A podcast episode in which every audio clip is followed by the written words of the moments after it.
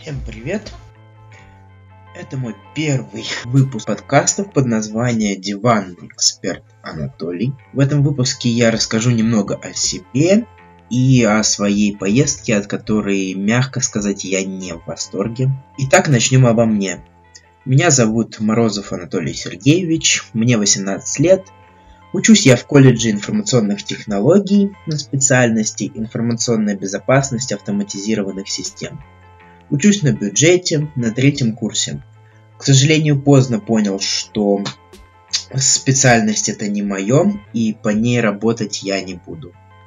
Стоит отметить, что у нас 90% в стране людей работают не по специальности. И следовательно, поэтому сейчас я начинаю развиваться в медиасфере, в том числе этот подкаст – Инстаграм, Ютуб, Яндекс.Дзен и другие площадки. Ну что ж, теперь, когда мы с вами немного познакомились, давайте к сути, так сказать, к основному контенту.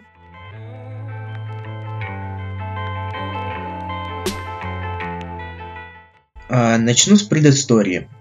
А, с детства родители раз в год возили меня на море. Изначально это было ближнее зарубежье, Абхазия, Крым, и так далее. Но после мы стали ездить в Европу. Нам очень нравится отдыхать в Греции. Там можно отдохнуть дешево в трехзвездочном отеле на троих. У меня семья, состоящая из троих человек. Ну вот, и что ж, в мае 2020 года мы должны были всей семьей ехать, точнее лететь в Грецию. Но из-за пандемии поездку пришлось отложить, нас никто не выпустил из страны, а деньги заморозились в условных единицах а, у туроператора Coral Travel и дочерней компании Sanmar. И когда эта эпидемия прекратилась, а, мы стали думать, куда же можно поехать сейчас – Самый оптимальный вариант для нас показалось это город Сочи. А, стоит отметить, что ехали мы туда только для того, чтобы отбить деньги и чтобы они не сгорели. И при том мы доплачивали. Ну что ж, предыстория закончилась. Теперь э, начинается основная история, основной контент.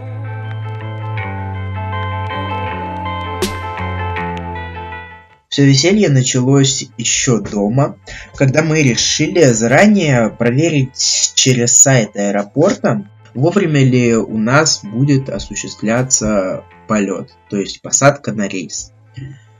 И я вам скажу не зря. Самолет задержали почти на час. Не знаю, кто в этом виноват. Э, либо это авиакомпания Уральские авиалинии, либо же это администрация аэропорта Домодедово.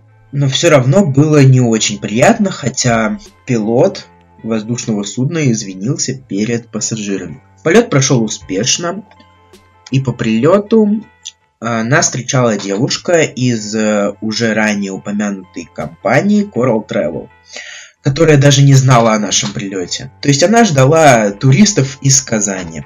А, но после того, как мы заявили о себе, она позвонила, узнала у менеджеров, что действительно такие должны прилететь. А, она быстро заказала нам такси, и нас повезли в наш отель. Раз я заикнулся про такси, давайте про транспортную систему города.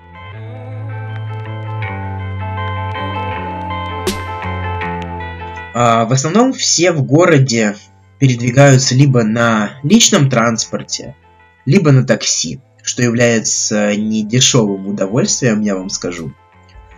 Конечно, есть еще два варианта. Это трястись в маршрутке, автобусе, пазике, или же брать каршеринг, если, естественно, у вас есть права. Но в этом городе каршеринг можно брать минимально на сутки – у самого популярного дистрибьютора Белка Кар это стоит э, почти 1800 рублей. И вам повезет, что рядом с вами будет хотя бы одна машина. Как вы уже поняли, э, в Сочи общественный транспорт очень плохо развит. Также ранее я упомянул о отеле Афродита.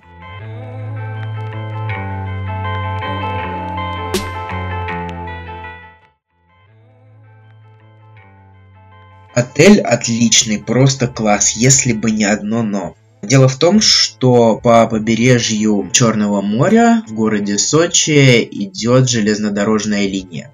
А так как отель находится на первой линии к морю, мы постоянно из номера слышали чучух-чучух, то есть звук дороги.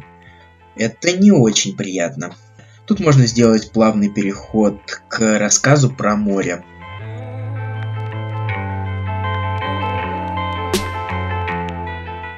В первый день, точнее вечер, когда мы приехали, был шторм. Даже ночью пошел ливень. На следующее утро тоже был шторм, и спасатели на пляже не разрешали даже купаться. Никому. Но, естественно, мы, русские туристы, туда залезли. Это был первый и последний раз, когда я залез в это грязное море. Чтобы вы понимали, на пляже даже туалетов нет. После этого первого раза я и заболел. Все туристы, которые приезжают на следующий день, заболевают э, кишечной инфекцией.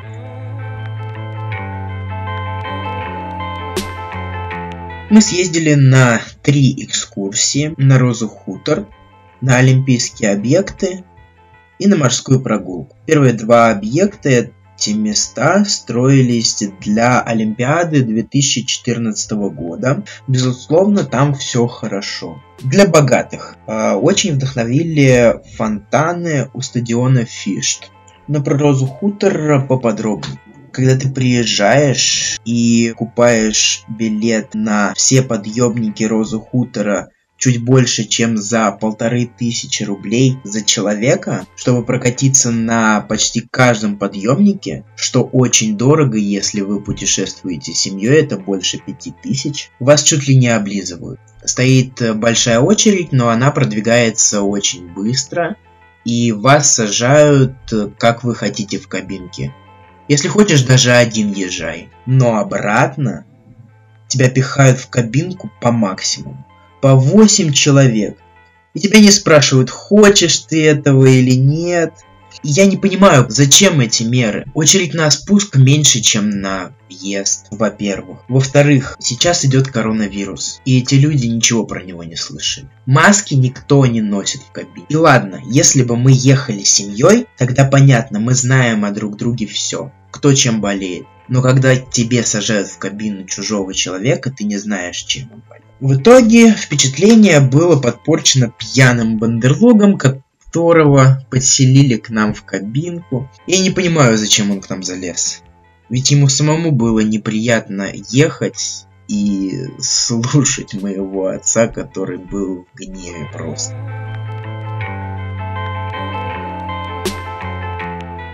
Резюмирую. Сочи не очень приятный город, потому что везде сплошная антисанитария, море очень грязное, кафешки это какие-то забегаловки. Мы зашли в одну из таких, просидели там 15-20 минут, нам даже меню не удосужились принести.